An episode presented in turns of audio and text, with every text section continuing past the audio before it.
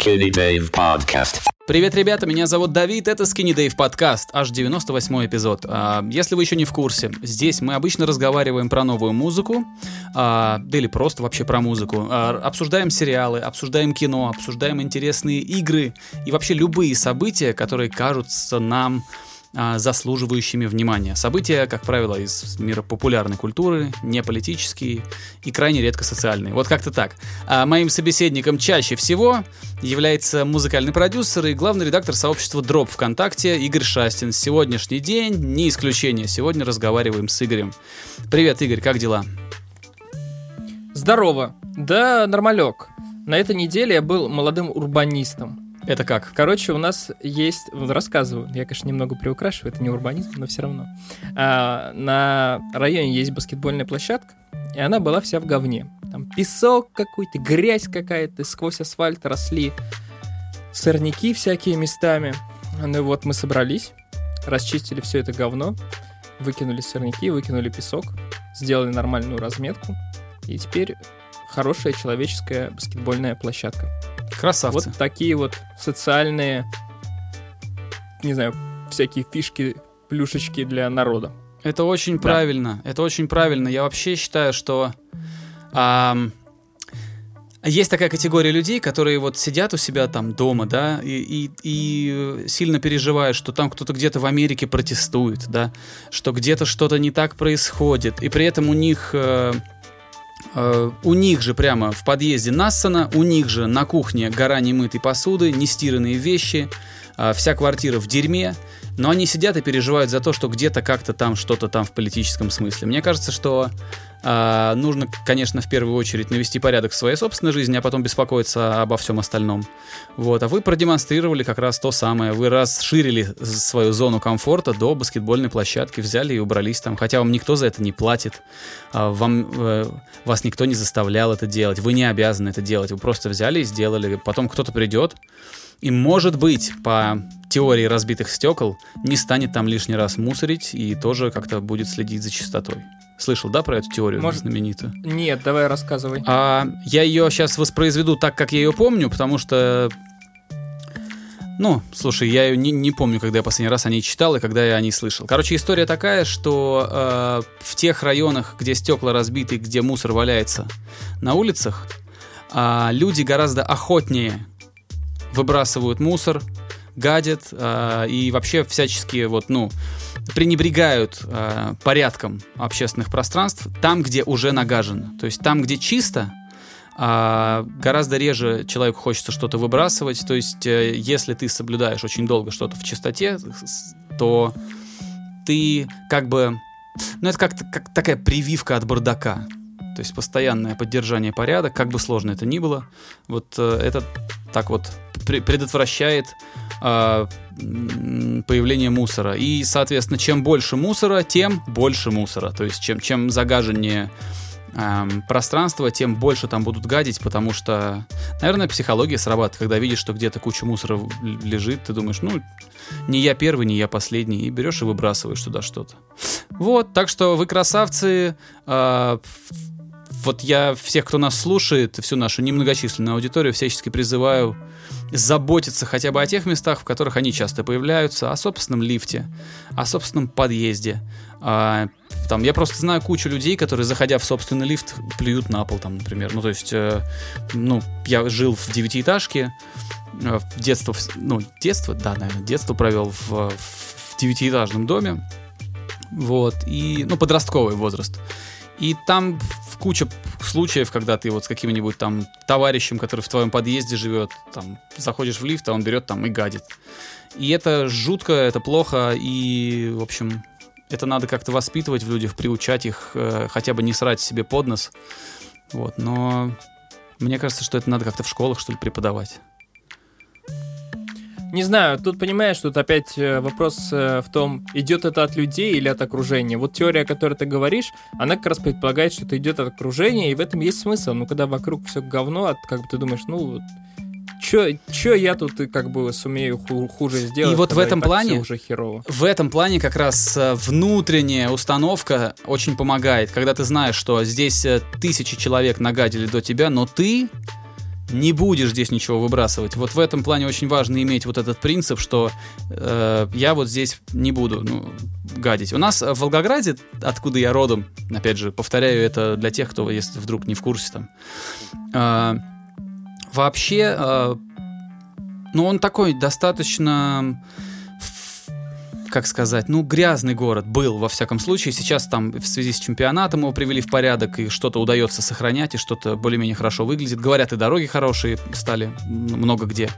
Вот, раньше город постоянно занимал э, первые места в рейтингах самых худших дорог страны. Вот, такой вот город-герой, да, город э, с легендарным абсолютно прошлым, но вот так вот, такой неухоженный он был. И э, для меня это было обычное дело, когда ты идешь по району, а вокруг там летают всякие там упаковки от мороженого, пластиковые пакеты, то есть просто на ветру развиваются. Вот, я лично видел там, я ехал с тренировки с футбола, занимался футболом, я тоже в подростковом возрасте, и видел, как бабушка, которая едет с внуком, э, разворачивает ему мороженое, отдает внуку мороженое, а упаковку пластиковую берет и выбрасывает из окна трамвая на ходу.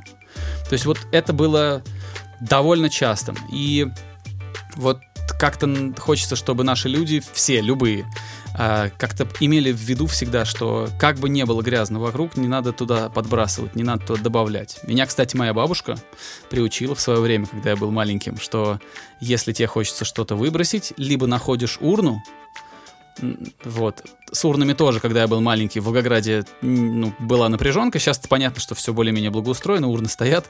Вот. Но тогда были 90-е. И я ей говорил все время, ну, бабушка, ну как же так? А, где же я эту урну сейчас найду, если ее там не за, не за километр вперед, не за, не за километр назад? Нет, она говорит, тогда положи в карман и отнеси домой. Она мне говорила, любой мусор, который у тебя есть, э, если ты не можешь его выбросить на улице в урну или в мусорный бак, ты должен отнести домой и выбросить дома в мусорное ведро. Вот меня так научили. Ну да, кстати, знаешь, отсутствие урн никак не говорит о том, не, не коррелирует она, короче, с э, чистотой на улицах. В Японии нет ни хрена урн, они редкие, и как бы все чисто прекрасно. Понятно, что это вот. что-то, это что-то, что имеет дело с воспитанием. Что-то. Ну, Человек да. должен просто э, как-то это все. Ну, знаешь, вот когда ты какие-то совершенно обычные вещи делаешь, да, и тебе это не напрягает, не вызывает у тебя какое-то там отторжение, там, ты, ты же, ты же не когда ты утром зубы идешь чистить, ты же не говоришь, блин, опять. Ты же, ну, ты просто идешь и чистишь. То есть это обычное дело, ты просто сделал это и даже как бы ты не помнишь, как ты это делаешь. То же самое должно быть с мусором. Как-то мы были с друзьями в Португалии, э, в прекрасном, одном из моих любимых городов на этой планете, в городе Порту, не в Лиссабоне, а именно в Порту. Божественный абсолютно город. Я всем, у кого есть возможность или у кого когда-нибудь будет возможность, э, советую поехать именно в Порту, а не в какой-нибудь Лиссабон. Вот.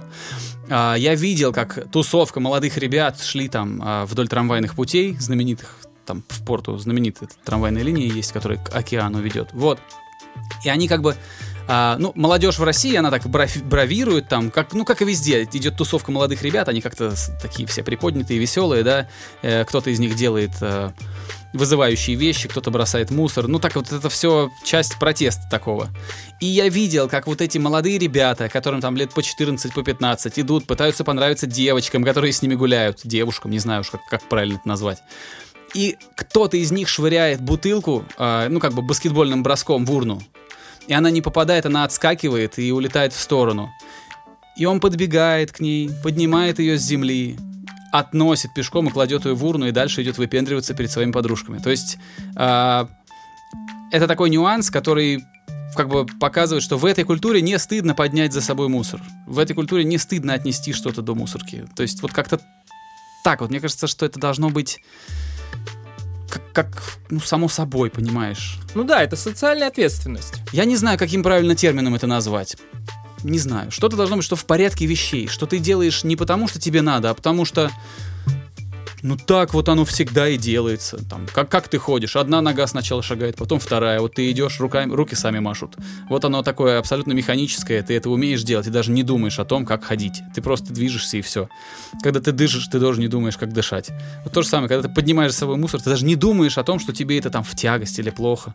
Поднял, пошел дальше. Вот как-то, как это привить, это уже к Не знаю, вот может к урбанистам, не знаю, к кому-то, кто в этом. Урбанистам, да.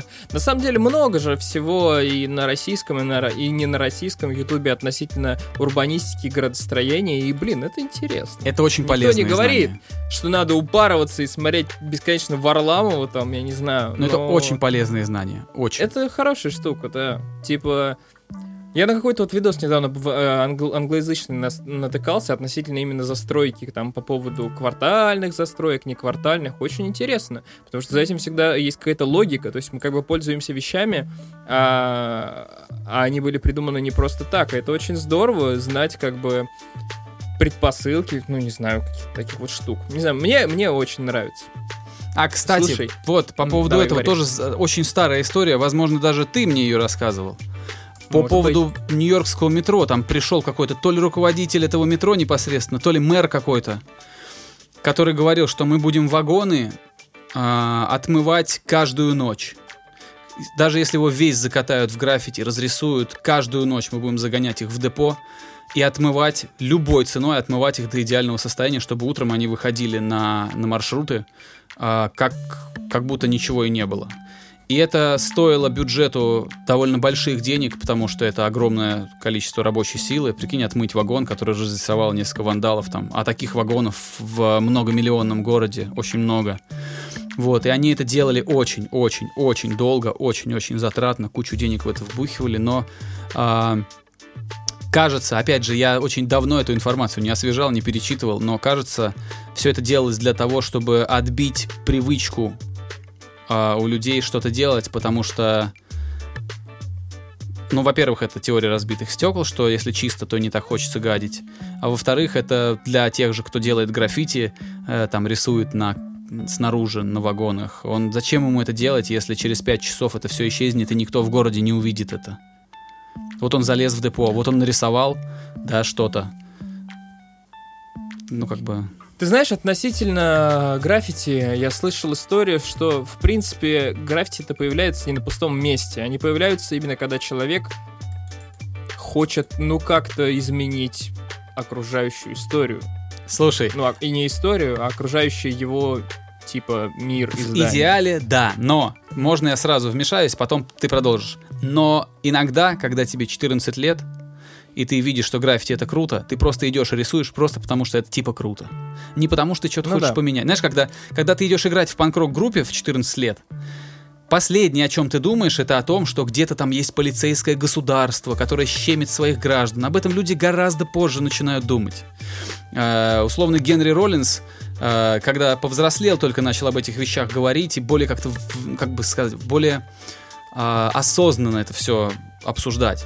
Но, в принципе, в молодости, когда ты идешь в протестную рок-группу или делаешь какие-то протестные вещи на улице, это делается не для того, чтобы протестовать, а для того, чтобы как-то вот, ну, ну, типа, это клево, это круто. Вот поэтому ты это и делаешь. Да, относительно Нью-Йоркского метро, не я тебе эту историю рассказывал. А, Я рассказывал, может быть, историю по поводу, э, по поводу рельс. Ну, расскажи, что, я не знаю. типа, м, грубо говоря, там до сих пор проблема с тем, что ты не можешь э, одни поезда пускать по, ну, доп- допустим, есть ветка А, есть ветка Б, и ты не можешь иногда пускать одни и те же поезда по обоим веткам из-за того, что там разные стандарты э, рельс, собственно говоря, ширины и прочего. Потому что когда-то давно Нью-Йоркское метро строилось разными организациями, и- и у которых были разные стандарты. И до Мгм. сих пор эти проблемы... Сейчас метро как бы государственное, насколько я понимаю, ну, или полугосударственное. Ну, то есть это один человек все это держит. Вот. И до сих пор есть проблема с тем, что не везде возможно э, пускать одни и те же составы. Вообще, Нью-Йоркское метро, оно же очень...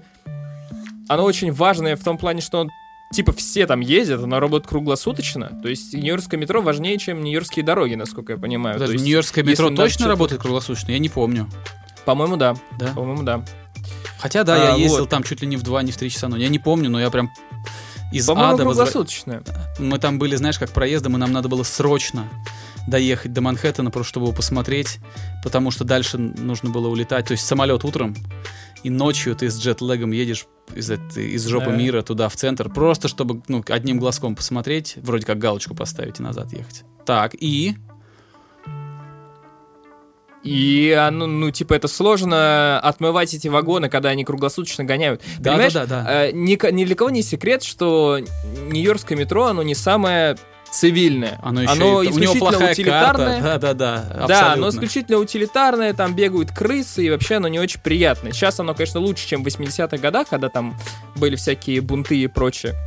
Но, тем не менее, его не, не очень-то легко починить, отчасти именно из-за того, что оно постоянно эксплуатируется.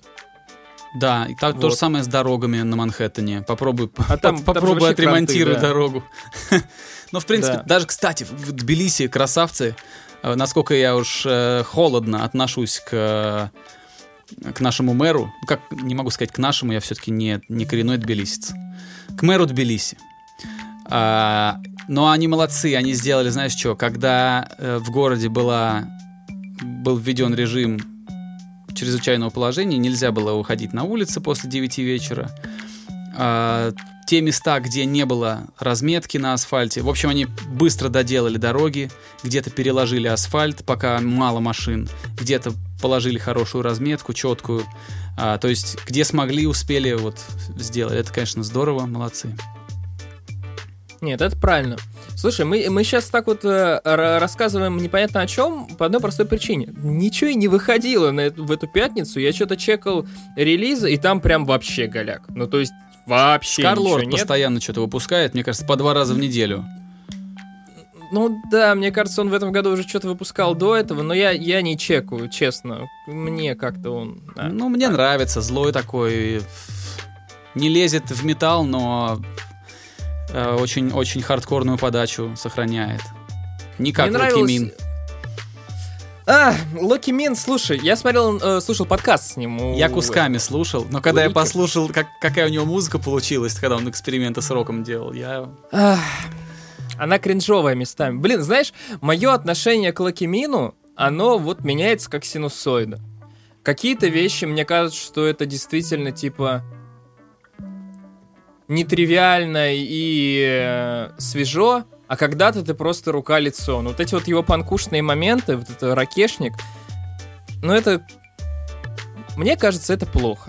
Это Вот знаешь как? скажем. Это когда ты, например, а, ну, вернемся к языку граффити, да, и искусства. Когда ты рисуешь граффити все время, или граффити, не знаю, как правильно. А когда ты привык и очень классно себя чувствуешь в какой-то форме, и немножко можешь что-то подтягивать вовнутрь этой формы, какие-то интересные веяния а, извне, то это все хорошо очень выглядит. Но когда ты целиком меняешь форму, это очень-очень сложная вещь. То есть, когда ты привык к... Там, ты не можешь уйти из живописи в скульптуру и сразу начать что-то классное там делать. Ну, если мы, конечно, говорим о, о- об академическом о чем-то. То есть, э, понятно, что скульптура скульптуре рознь. Но и все равно, и, и даже, даже просто, если ты не академические вещи делаешь, все равно там есть свои законы, свои там, свое круто, не круто. Вот, а, то, что сделал Лакимин, а, Ну, он, на альбоме, он, да, он загорелся, видно, что нравится, видно, что хочется сделать, но он не учел, наверное, я подозреваю, что он просто не учел, что это совсем другая форма. Понятно, что и то, и то музыка. А, Тут нет такого, как между живописью и скульптурой, такого уж прям. И то, и то звук. Но очень-очень много тех вещей, в которые он залез, он не совсем понимает, как в них э, плавать, в этих водах. Так же, Как, как, их э, правильно сделать, так- наверное. Так То же, есть- как если вокалист Кореи, вот группа Кореи, у них был вокалист бессменный, потом он ушел. А, у меня опять с, с памятью, вот с моими, на- с моими имена. А, вот он ушел и начал делать свой проект, который типа а очень грубо выражаясь, мне за это может прилететь, Suicide Boys. Ну, такой грязный, а, такой вот а, шероховатый и угловатый хип-хоп с перегруженными 808-ми. Вот такое что-то. Может, не Suicide Boys, может быть, какой-нибудь там Bones. Вот. И он начал это делать, и это просто было вот, ну, нелепо, просто потому что человек пока не понимает, как работать со словом, с художественным для этого жанра. Ты все-таки, чтобы, чтобы читать рэп, ты должен как-то писать соответственно, чтобы это было интересно. А там было три притопа, два прихлопа. То есть надо знать форму перед тем, как в нее лезть, хоть немножко разобраться в ней. Или, Понимаешь, или привлечь тех, кто знает. Да, это тоже очень правильный, правильный подход. Понимаешь, у Локи Мина, в отличие от огромного количества других музыкантов, есть плюс в том, что он интересен как личность. Безусловно. Он изменчивый в плане того, что он постоянно изменяется. За ним интересно следить, как его развиваются его мысли, как он сам меняется, как он что-то рассказывает. Естественно, это складывается на его творчестве тоже. Меня в первую очередь Локи Мин заинтересовал в свое время именно как человек, потому что я слушал его интервью у Блейза, и просто было интересно послушать его мысли и что-то такое. Вот Только- это ты сдул пыль. Интервью у Блейза, это было в Интервью прошлой жизни. Блейза, в прошлой конечно. жизни это Слушай, было. совершенно понятно, почему интервью у Блейза э, схлопнулись. Он, кстати, что-то делает до сих пор. Но понятно, почему интервью схлопнулись, потому что когда появилось другое количество, другое, большое количество других интервью появилось, стало очевидно, что ну, Блейз им всем проигрывает наглухо. Даже несмотря на домашность некоторую и прочее. Ну так вот, Короче, смотрел я эти интервью Блейза, нравилось мне слушать Лакимина. У него тогда еще вышел только-только его первый альбом, который даже он там не читал рэп. Он там, по большому счету, делал только музыку и позвал туда кучу народу, которые там читали какие-то куплеты. Потом он выпускал другие записи, там «Зверь без нации» и прочее, и было видно, что у человека есть рост, есть творческие идеи, есть стремления, но они всегда выглядели немного немного недоведенными до ума, скажем так. Вот в последней пластинке, где этот ракешник и прочее, сложилось впечатление, что они доведены, до- доведены до ума. До того ума, который он представляет. Но мне она не понравилась совершенно, потому что мне кажется, что это какая-то фигня вышла во многих моментах. Понимаешь? Эм, Он... э, Складывается впечатление, что Рома достаточно ЧСВшный человек в хорошем смысле слова. Но и, и у этого хорошего смысла слова есть и плохие смыслы слова, потому что некоторые его песни выглядят как частушки. Ну вот конкретно, его вокал выглядит как частушки порой. Как будто я вот что-то сейчас буду говорить вам какие-то песни, да-да-да-да. Ну типа, а, ну, э. В общем, никакого хейта как, как личность нет. А, классная музыка, очень часто действительно продакшн крутой. Очень часто классные текста, он пытается затронуть какие-то темы, что многие не пытаются сделать.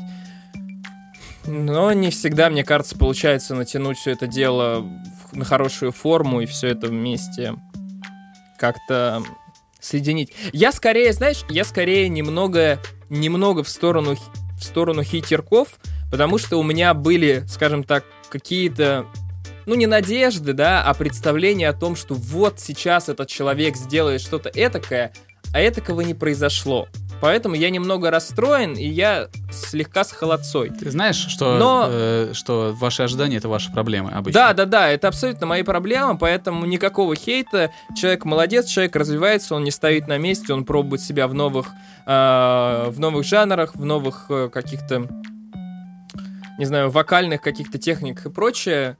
Не знаю, флаг ему в руки, пускай развивается, он не глупый чувак. Он не боится идти против толпы, он высказывает свое мнение, согл- ну, совпадает оно с, ме- с мнением большинства или нет. В общем, он молодец. Как бы мне не нравилось там какие-то его высказывания или что он делает. Это всегда хорошо, когда за музыкой есть какая-то личность, а не просто это... Ну, конечно, хорошо. шляпа. Понятно, что многие говорят, что вот музыка, она вот первична, какая разница, кто ее пишет, если он ее пишет гениально. Но, слушай, де-факто мы всегда смотрим на то, что за человек эту музыку пишет. Ты можешь быть безгранично талантлив, но ты можешь быть таким гондоном, что в конечном счете скажут, да пошел ты со своим талантом. Вот, ну, а, это вообще, в принципе, любой, любой э, ветви шоу-бизнеса касается, там, или искусства, а, и каких-то других смежных вещей. То есть, все-таки ты должен быть не гондоном. Вот чтобы, э, ну, да, знаешь, там никто не требует от тебя быть каким-то выдающимся, сверхъестественным, там, экстраординарным э, в личностном каком-то плане, но хотя бы не быть пидорасом. Вот, пидорасом, естественно, в смысле э, в таком. Общечеловеческое. Ну да, в, в смысле, как во дворе у нас говорили, а, естественно, без этих, без, безо всяких гомофобских высказываний я сейчас. Да. Слушай, ты сказал э, про бабушку, которая выкидывала этот фантик. Да, мне хотелось ей Я- сказать, что ж ты делаешь, что ж ты делаешь, сволочь, хотелось мне ей сказать. Чему ты учишь пиздюка? А, Я смотрю канал Не Познер, и у него вышла достаточно пронзительная... Я не знаю, короткометражка, наверное. Это, аль- но это не документальный фильм, это немного такая артхаусная история про его бабушку. Ты не смотрел, нет? Нет, я не, не Познер, я остановился, знаешь, на чем? А, когда я посмотрел интервью с Нестеровым, я понял, что это, знаешь, что это закидывание левой ноги за, за, за, там, за, за, за голову. То есть это такое выкрутас. То есть, ну, типа, слишком... сли- Это не, не разговор двух людей, это какой-то артхаус. А я, когда интервью хочу Да. посмотреть, я все-таки хочу просто человека послушать. А мне не нужно упаковывать это в какие-то другие вот, ну, э, знаешь, там, на фоне акул все это делать или еще где-то. Мне нужен именно разговор. Крупные планы. А, я понимаю тебя. Круп- Ну, то есть я э, за себя говорю. Поэтому я думаю, что я еще какие-то другие вещи попытался смотреть. Шорт Пэрис. а, М, понял, Тебе не что... понравилось. Ну, это просто не, не то, чего я жду. Об этом мы тоже сегодня поговорим в контексте кино. Сейчас я тебе тоже расскажу попозже. мгм. Так что Мне нет. кажется, просто э, у меня наоборот на Шорт Парис э, был переломный момент. Там как раз вот именно с этого выпуска он отошел от формата традиционного интервью, которое ты хочешь. Там начался вот этот какой-то, я не знаю, типа слом четвертой стены, когда он из интервьюера превратился в собеседника скорее. И он эту историю продолжил дальше использовать. И мне это очень нравится. То есть я прям кайфую. Мне, мне прям по кайфу. Это, это какая-то такая, знаешь, ис- история, которая тебя больше, если это удачно получается, которая тебя сильнее погружает в разговор. То есть это не вопрос-ответ, а это беседа, блин. И мне это очень нравится. Мне нравится канал на- не Познер. Не все, конечно, но в целом мне очень симпатично, что человек пытается играть на, на вот этом вот интеллектуальном поле. Я, наверное, являюсь целевой аудиторией этого канала, не буду это скрывать. В том плане, что я такой, типа, там, послушать про скрипачей и всякое говно. А как это? Скрипачи и всякое говно. Скрипачи и другое. Да. Короче, мне очень нравится. Я посмотрел я про эту бабушку, я не знаю. Это очень... Он очень хочет в артхаус. Ну, не, не вот совсем артхаус такой, а вот в такое вот, типа, Объясни. знаешь, а-ля, а этот, э, как его звать-то, господи, который снимал «Нелюбовь». Звягинцев. Вот, там прям вот веет этой звягинщиной какой-то. А, И мне нравится. Я понял. Это а в мне, меня попадает. знаешь, а мне вот... Я понимаю, что тебе нравится в этом, но ровно то, что тебе там, тебя там подкупает, Да, меня немножко... понимаю. Знаешь, это, это просто такое, как бы тебе сказать... Человек не виноват в том, что он чьих-то ожиданий не оправдал, или там, что Конечно, кому-то это нравится неправильно. Он делает свой хип-хоп, он делает свой пых-пых. Вот. Ты знаешь, что самое важное? Мне кажется, он делает это совершенно искренне. Я вот, я не знаю, я до последней, там, не знаю, до последнего момента я верю вот в тому, как он там ведет себя в кадре, как он... э, каким вопросом задает. Я верю в то, что ему это реально офигенно интересно. Ну, И мне здорово. кажется, в некоторых моментах он даже каким-то, блин, самопожертвованием занимается ради того, чтобы сделать э, вот этот вот блин, контент, я не знаю, как это. Как сказать, чтобы контент не, со, не, соста, не сталкивался с самопожертвованием. Что ж не ты можешь кричишь-то делать так? самопожертвование Ш- ради контента. Что ж ты кричишь Это ты так? Я что себе, я себе представляю, как это у тебя записалось в микрофон, и как я это буду потом все в подкасте А не сводить. страшно, не, не- не страшно, не страшно. Я, у меня же вот этот, тут есть, этот, а, как она называется? Еще одно откровение. Форма. Еще одно откровение для тех слушателей, которые совсем ничего про нас не знают. Мы сидим в разных городах, мы говорим не в одной комнате, как это модно сейчас у подкастеров. Мы сидим вообще в, в разных странах. Так что да. Короче, одним словом, я верю, что Николай Солодников делает это абсолютно искренне. Я верю, что он вкладывает в это реально свои чувства, эмоции и душу. И я верю в то, что это не наиграно ни разу. Я Ну, прям верю. Мне очень нравится, я кайфую. Это было бы, мой, знаешь, как- мой любимый интервью-канал. это могло бы вызвать какие-то подозрения, если бы то, что он делает, хорошо продавалось. Он, он далеко не в топе, он известный, но он не такой человек, к которому рекламодатели бегут, чтобы, знаешь, этот э, рекламировать свои билеты на самолеты. А он это делает по любви совершенно точно. Это Да. не то, что там, знаешь, я вот сейчас начну выпендриваться, и ко мне сразу бюджеты потекут. Нет, наоборот, он скажет, он, он скорее всего себе говорит, хер с ними с бюджетами, я все-таки лучше сделаю вот так. и ко мне придет другой э, спонсор, другой рекламодатель, который мой, а не чей-то еще, а не Дудя, а не Пивоварова. Нет, Дудь и Пивоваров, они, э, наверное, лучшие в своей категории по одной простой причине. Э, Лучший все-таки это, с одной стороны, качество, у Пивоварова хорошее качество, а с другой стороны, э, наверное, влияние на вот на общественность и прочее. Тут, конечно, с Дудем сложно поспорить. Ты, кстати, смотрел про Камчатку историю? Да, смотрел. Сцены, где он с пацанами катается, можно смело вырезать, потому что это все-таки не, не этот... Как это называется? Это не, не отчет из путешествия для друзей, это все-таки, наверное, посерьезнее проект, поэтому... В целом мне Знаешь, мне понравилось, кажется- но мне бесконечно грустно. Вот да, у меня тоже было очень двоякое ощущение. Э, По поводу сцен с катанием, э, понятно, почему он их сунул, но хотел показать, что вот тут есть раздолье для туризму и всего такого. Знаешь, что это забавно? понятно. Э, э, Можно я, пока я не забыл, я это скажу, иначе сейчас мы с тобой заболтаемся, я забуду.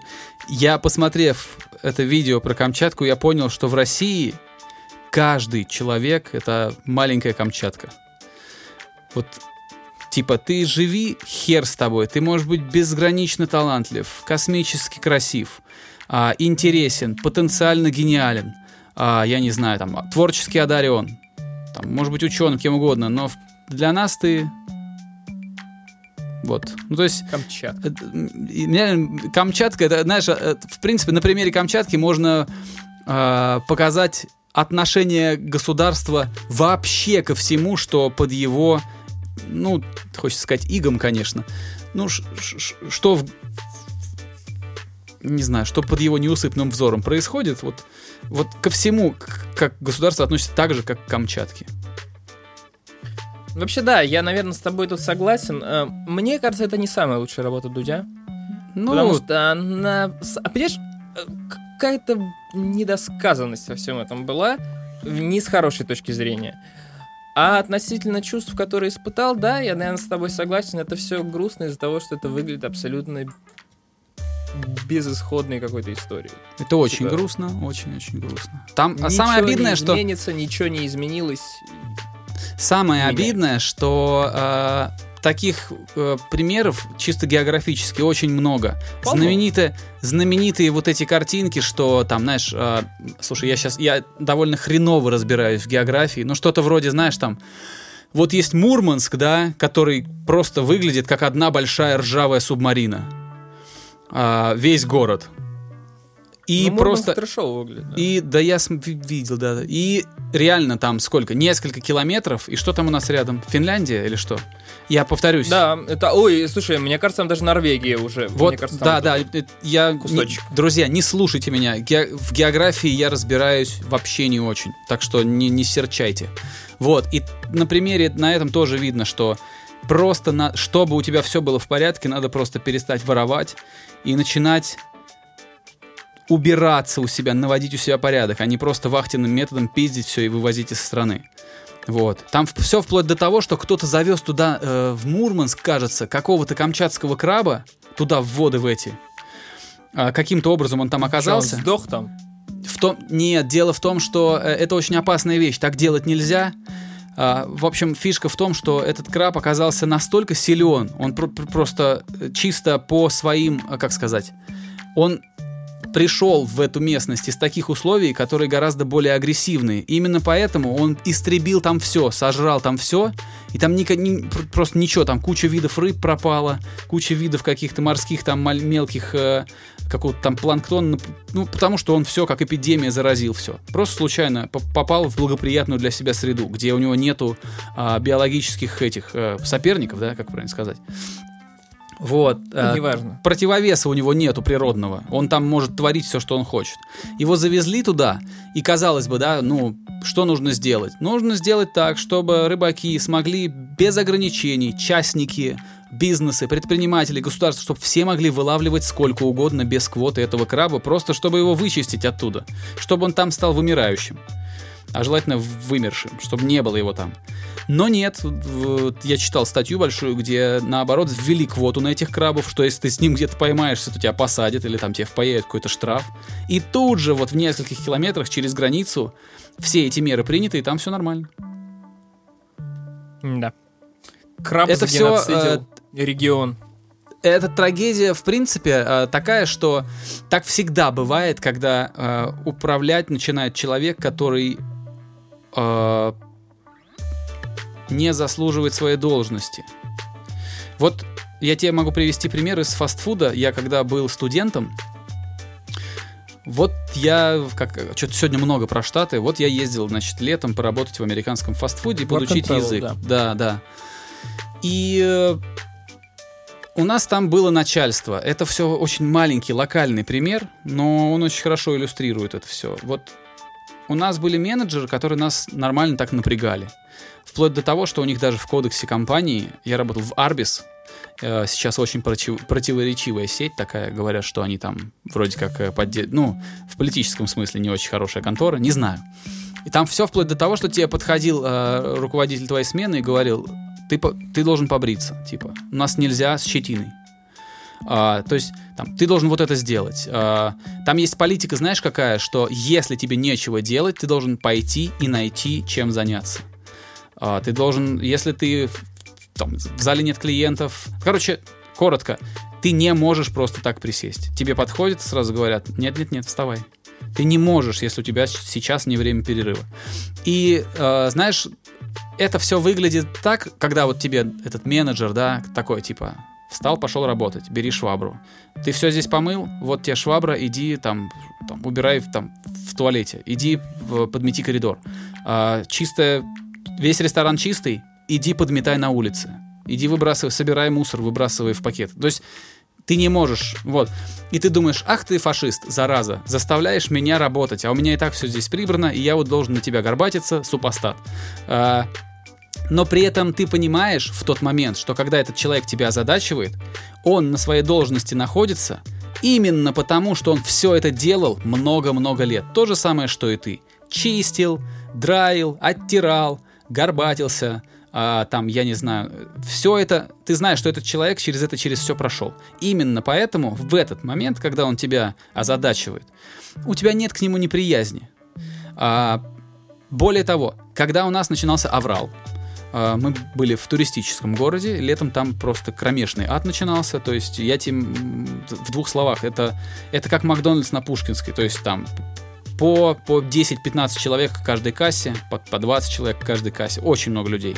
И когда у нас начинался аврал, когда менеджеры становились на линию готовить еду, там реально, ну просто не видно рук человека, как он работает. Он делает, он может это все с завязанными глазами делать за спиной. То есть, вот, то есть отвернуться от линии и делать все в три раза быстрее, чем ты когда-либо сможешь. Просто потому, что они выбрали себе такую карьеру. Для меня сомнительный выбор, но это их выбор, я его, ну, в принципе, не осуждаю. То есть ты знаешь, что твой начальник лучше тебя. То же самое работает, например, в подразделениях, в, в- в воинских, во всяких. Когда, ты, когда у тебя есть какой-нибудь полковник, да, боевой офицер, это я уже из рассказов друзей, я сам человек не военный, даже не около военный. Ты знаешь, что человек, который здесь выше по званию, он не просто жопой в кабинетах это насидел. Что он там был в плену, бежал, я не знаю, там, терял товарищей, и он через все эти жернова прошел. И в этом плане, конечно, вот это в этом гораздо больше правда, чем когда какого-то э, ублюдка сажают в кресло просто потому, что он чей-то сын. И он начинает руководить. И вот тогда, блядь, начинается Мурманск.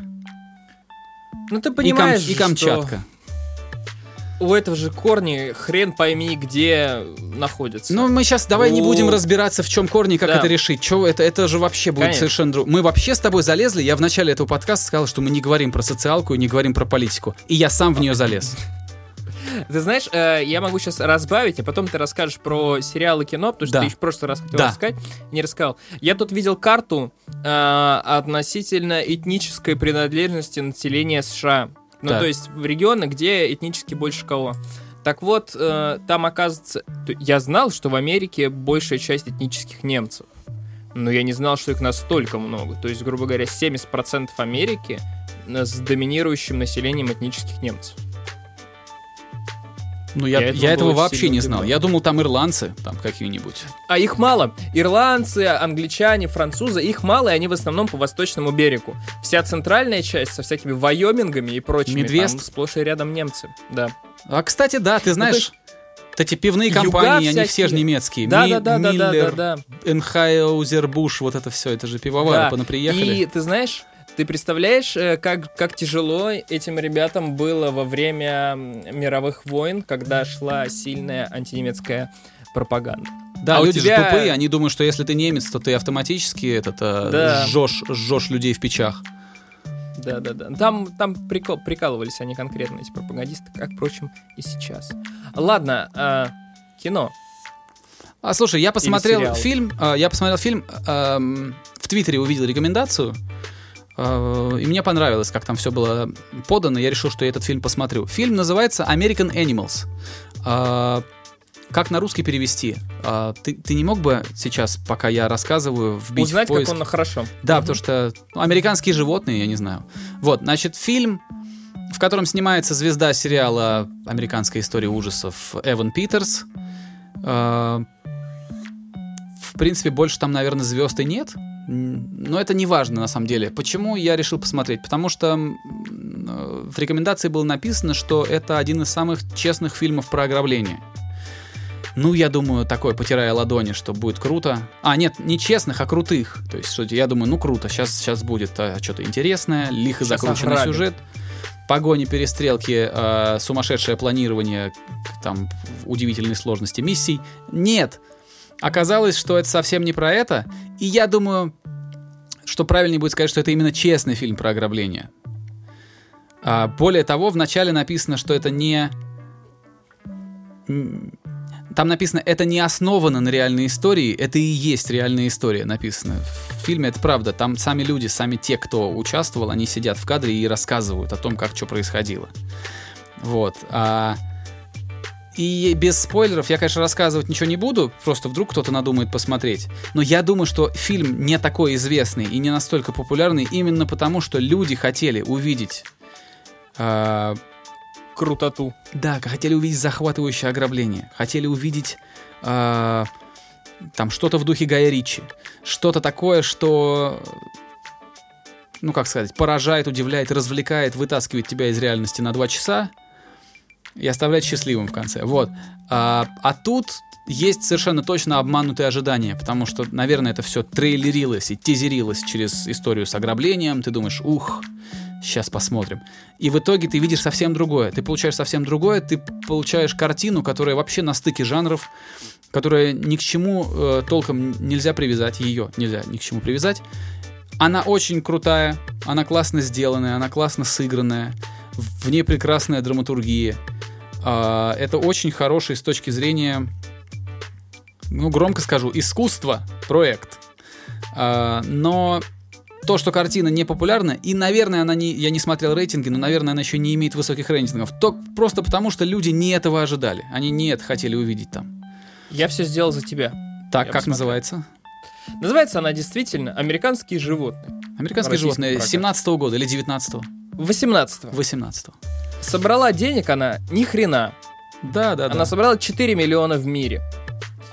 Э, рейтинг на кинопоиске 6,7, на MDB 7. Вот, Но вот тут интересный момент.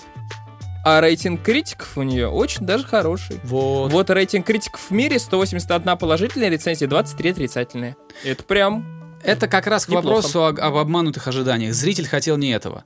А, и всем, кто нас сейчас слушает, кто хочет посмотреть фильм про ограбление, посмотрите лучше что-нибудь там, какое-нибудь ограбление на Бейкер-стрит или как там называлось это все. Не смотрите этот фильм. Если же вы хотите что-то интересное, что-то, что немножко вас удивит, местами шокирует и э, поразит правдивостью, то вот посмотрите «Американских животных», но не ждите там э, «Форсаж 10». Это другой фильм, вообще другими людьми снят, людьми вообще с другой системой ценностей. Вот, но это хорошая картина. Ты когда начал говорить по поводу невероятных миссий, ты это говорил так, как будто ты э, работаешь, я не знаю, в какой-то игровой компании и пытаешься написать пресс-релиз к игрульке какой-нибудь новой, потому что мне очень понравилось. Я уже не помню, как ты сказал, но ты сказал очень вдохновляющим. Я тоже не про помню. эти невероятные миссии. Можно потом послушать будет. Вышло, э, презентовали же пятую плойку, А, да, да, да. вот. Пятую плойку, и, конечно, все здорово, там, терафлопсы и прочее, мы не будем в специфику лезть. Но я, знаешь, чему удивился? Я смотрел видос XYZ, э, который, ну, в котором они рассказывали по поводу того, Почему, мол, э, презентация PS5 не оправдала ваши ожидания? Но они говорят там вкратце о том, что э, пока еще все эти технологии, на которых э, она может ездить, пока еще ничего на них не выпустили, и, короче, надо ждать через пару, а может и больше лет, чтобы увидеть все ее мощности. Но я вот знаешь, что удивился? Ты представляешь, сколько было оперативки на третьей плойке? Я не знаю вообще Третьей ничего плойке. На третьей плойке, смотри, на третьей плойке выходила эксклюзивом GTA 5. Чтобы ты понимал. И там было 256 мегабайт оперативки. Мегабайт. Да, Мегабайт. мегабайт. М. Мы услышали это с корешем вчера, слушали, мы такие, что? Мы пошли посмотреть спецификации третьей плойки. И там реально, сука, 256 мегабайт оперативки. Я, конечно, не знаю, может они какие-то охеренно разогнанные или что-то еще. Но 256 мегабайт оперативки. Это... Воу. Здравствуйте. Да теперь как-то живите с этой информацией. Я вот легко проживу с этой информацией. Что без нее, что с ней. Ну, это шок, честно говоря. Ну, 256 мегабайт оперативки, это что? Это что такое? это когда понятно. такие цифры-то были? А оказывается, вон там все как подогнано. Круто.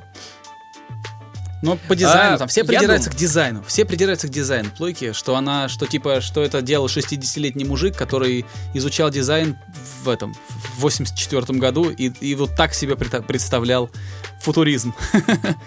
Слушай, на самом деле, по-моему, многим нравится. Да бог даже им большей здоровья. части нравится. Мне, мне не очень нравится. Мне напоминает Звездные войны, а Звездные войны я не люблю. Слушай, Мне холодильник Xbox нравится больше. по поводу э, дизайна, очень я люблю, очень давно мне нравится, еще с тех лет, когда я после универа подрабатывал графическим дизайном, надо же было что-то делать. Вот. А, с тех уже пор я слежу за Антоном Шнайдером, удивительным дизайнером отечественным, который сейчас, кажется, живет в Киеве, и они с его женой делают какую-то очень крутую одежду. Вот, Антон Шнайдер начинал, ну, вернее, начинал-то он, наверное, гораздо раньше, но прославился он э, в роли арт-директора студии Лебедева в нулевых. Потом он оттуда благополучно ушел. Спойлеры правильно сделал. Вот. И То есть тебе не нравится булочная? я не, сейчас ничего не понял. Ты не видел дизайн булочный? Нет. Да ладно, ты не мог не... Я это, и Джона Федора. Ты, не- ты не мог не видеть. Джона Федора видел, да, но с недавних Тебе пор не- я не- просто не перестал одобряешь, заходить на сайт. Вот. Я понял, не А- одобряешь, хорошо. Короче, э, Антон Шнайдер абсолютно вот то, что он говорит, оно так резонирует со мной, так я все это, вот мне хочется сказать, спасибо тебе, добрый человек, что это, что мои слова вслух повторил, ну, что мои мысли вслух повторил, вот. Я с ним очень-очень много согласен. Это мысли, конечно, не мои, они его, но я с ними полностью согласен. Я бы так не сформулировал никогда. Он говорит о дизайне так, что а, есть предметы, которые безгранично поддаются кастомизации, которые можно сделать личными. Тут будет у тебя пять э, разных каких-то предметов, вернее, пять одинаковых предметов у разных людей. И у каждого этот предмет приобретет черты хозяина. Ну, типа, ты берешь какой-нибудь э, скутер Honda Rucus, кажется, Rucus он называется, а он реально там просто каркас, двигатель и две фары. Ну, то есть он такой, он прям вот абсолютно спартанский. А, это скутер, на котором можно ездить, я не знаю, ездить по Тихуане и отстреливать шлюх из дробовика. Он такой... э, там ничего лишнего вообще нет, понимаешь? Игорь смеется. Так. Вот. И он говорит, что это круто, потому что здесь очень мало дизайна. Он говорит, что здесь очень много можно привнести от хозяина. И он, он типа поддерживает это. И вот я уверен вот на все сто, что а, дизайн новой плойки Шнайдеру не понравится, если рас- рассматривать его просто в контексте дизайна, а не в контексте какого-то там китча, да, шутки, постмодернизма, когда вот специально так сделали. Вот. Потому что там а, в этом объекте слишком много дизайна. Он, как, опять же, как говорит Шнайдер, весь этот объект, он говорит, потише, я тут стою. То есть вот он так слишком выебисто получилось. Вот, а он такой, быть. а он такое не любит. Он провокатор, он хулиган, и он к дизайну относится, ну как, мне очень нравится то, как Шнайдер смотрит на дизайн. Я прям вот руками и ногами за. И мне кажется, что его мнение, оно не популярное. Что люди в основном, конечно, на дизайн смотрят совершенно по-другому. Не так, как Шнайдер. Ты сказал про кастомизацию скутера, я почему-то вспомнил тачку, которая была в короткометражке к альбому Флюма. Хонда это какая-то была старая. Она старая какая-то была, да. Да, ну там вот прям классная она была кастомизирована. Ну вот а, я во многом с ним согласен. Он говорит, что это работает вообще на всем. Когда ты видишь, что много дизайн, видишь, что дизайн поработал, дизайнер поработал, да, отработал копейку, то это уже типа не очень. Типа гораздо лучше, говорит, сделать вещь нейтральную, чтобы она а, в сочетании, это уже я сейчас додумываю за него, а, в сочетании с владельцем что-то из себя, э, что-то собой начала представлять. Но Ну, никак не тебе- самостоятельно. Тебе надо в гэп работать. По-моему, они таких Ой, нет, этих нет. придерживались. Боже упаси. А, вот знаешь как, а, между абсолютно черным ноутбуком Lenovo, да, вот такой есть, они такие черные матовые, как с ними говорят еще в космос летают, и между ультрабуком каким-нибудь от Apple, лично я в плане дизайна выберу вот черный Lenovo, потому что в нем А в смысле, а вот подожди, подожди, а что есть в ноутбуке Apple? Там же вообще ни хера нет. Нет, Там но он типа су- железа. вот в том-то и фишка, что он такой, типа потише, я здесь стою. Он, Ну, в он ну, окей, слишком, окей. он слишком типа выебистый, мне так кажется. Но э, он со вкусом, он классный, и в какой-то момент это было лучшее, что мог предложить вот мировой дизайн. Но сейчас мне кажется, что немножко изменились времена, изменились тренды, и изменилась степень пресыщенности человека вот этими всеми соблазнами. И поэтому сейчас я вот сильно-сильно со Шнайдером согласен. Хотя он это все сформулировал гораздо раньше, чем я своим э, умом до этого дошел. Он это Ну, окей. давно А- провозгласил. Слушай, поясни мне, пожалуйста, тогда а, про Gap, потому что я не знаю ни ничего о них, кроме того, что они вроде как максимально нейтральные шмотки делают. Я так понимаю, у них какой-то социальный подтекст хипстерский, да, существует у Gap? Какой хипстерский, не знаю. Я э, Gap в России это совершенно другая Его нет, история. по-моему. я не Он знаю. есть ну, в был России? когда-то. Ну, когда-то был, наверное. А, Gap в России и Gap в США это два, две совершенно разных вещи. Это как Levi's. Levi's правильно читать? Джинсы вот эти. Да хер его знает, мы все поняли. Я все время путаю. А, вот в Штатах никакого культа вокруг этих джинсов нет. Всем насрать. Просто джинсы. Да. как, ну, джинсы и джинсы. Никто не будет, никто не будет лишние 5 баксов за них переплачивать. Вот. А в Москве ты, ты- ты- ты, знаешь, ты просто так даже не войдешь в этот магазин, в, этот- в этот Levi's. Слишком, кажется- слишком много понтов. Ну, то есть, то же самое с Gap ом. Мне Gap кажется, это обычный американский магазин. информация.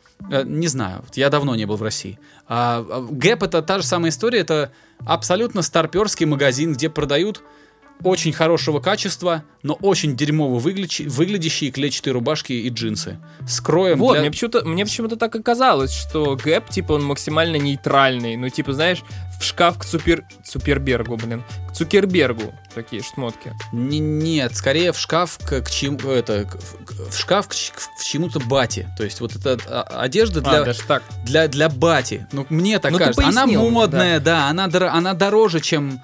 Чуть дороже, чем рынок. Там Он- она. Это не самая дешевая одежда.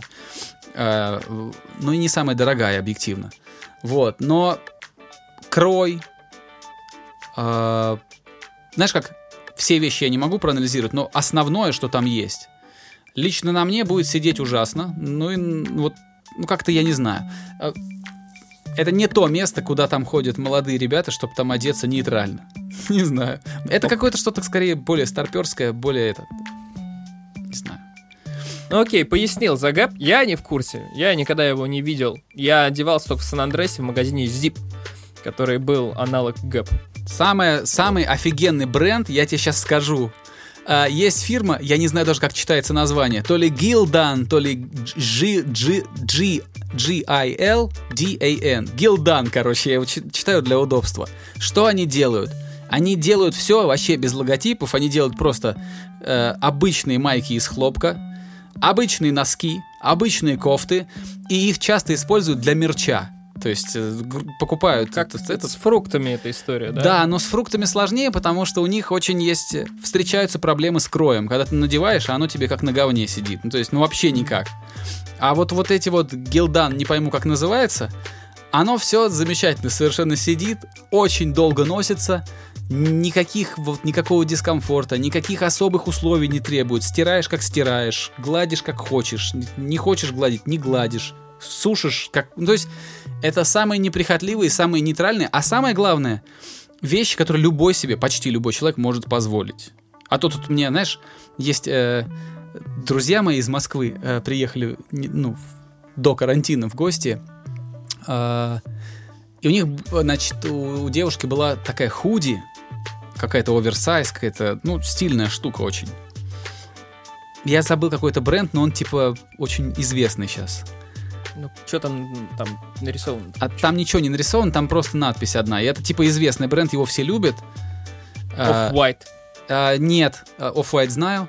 Но фишка в том, что я говорю, блин, прикольная такая шмотка, э, и попросил рассказать, что это вообще. И мне сказали, что наконец-то этой фирме удалось сделать идеальную худи, что они сделали вот так, что вот просто вот одно удовольствие носить. Я говорю, идеальную даже в плане цены?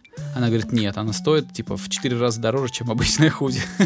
И вот, вот то, что я посоветовал сейчас, это абсолютно, ну, вот этот гилдан, который я не знаю, как произнести, это просто одежда. Не для того, чтобы показать какой то крутой, а для того, чтобы просто одеться. Поэтому я ее люблю, вот, и с удовольствием гоняю. Gildan звучит как что-то из Варкрафта, там был Гулдан, по-моему. Не знаю, для меня это звучит как что-то тяжелое, чем можно убить, понимаешь? Gildan. Вот такое название. Окей, ладно, слушай, Gildan, давай сворачиваться. Пора, давно Заговорились мы. Пора. К Давно тому же пора. мы не эксперты в этих областях, о которых мы говорили раньше. Это так. На потеху толпы разговоры. В общем, да. Всем до скорого. Услышимся в следующих эпизодах. Следующий у нас эпизод какой будет номер? Следующий у нас 99-й. Опа! Ну вот, значит, в 99-м услышимся.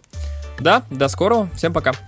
Спасибо, ребята, что продолжаете оставаться с нами, что слушаете нас э, каждый понедельник или когда вы там нас или когда вы там нас слушаете.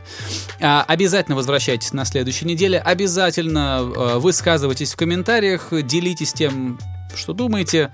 Может быть, по какой-то из тем, которые мы сегодня обсудили, у вас есть мнение, мы с удовольствием его прочитаем, а если это мнение интересное, то мы его прокомментируем. Вот. А если не интересное, то никаких комментариев. Вот. А, Всем спасибо. Оставайтесь, э, э, ну, будьте здоровы, в общем, берегите себя и всех, кто вокруг. Все, наверное, да. Все. До следующей Да, пока. недели. Пока. Пока. Skinny Dave Podcast.